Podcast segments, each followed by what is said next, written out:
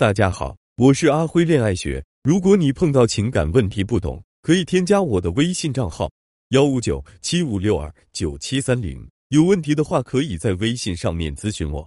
话说，这人人都想有钱，为什么有的人赚钱很困难，有的人赚钱很容易？很多人说赚钱靠努力，我觉得这种人就是大傻子。我听过的最傻的一句话就是：最可怕的事情是比你有钱，比你还努力。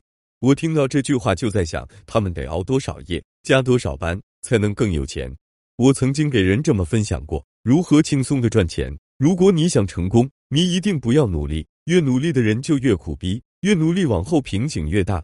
不同的人生策略造就了不同的人生。努力的赚钱，靠拼时间、拼体力、拼努力赚来辛苦钱。随着年纪增长，他们的赚钱能力会越来越差，因为身体会越来越差，越往上走越难。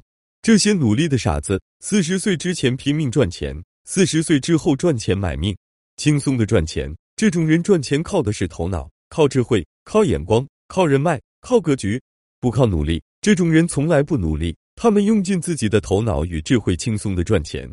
他们轻轻松松赚大钱，越上年纪，经验越丰富，赚钱越多。所以，那句每天宣传努力赚钱、努力工作的人，多么害人！赚钱要靠脑子，不靠努力。所以，当你遇到一个男人，他每天很努力的干活，努力的加班，但是他很穷，你就可以给他这样洗脑了。如果他能同意你的观点，说明他是有点悟性的，你可以考虑和他继续交往。如果他不同意你的观点，反而觉得你在说笑，说明他这个人毫无前途，你就可以放弃了。所以，筛选潜力股男人的第一标准，看他是努力做事还是用脑做事。除了靠头脑。那么，想要轻松赚钱还靠什么？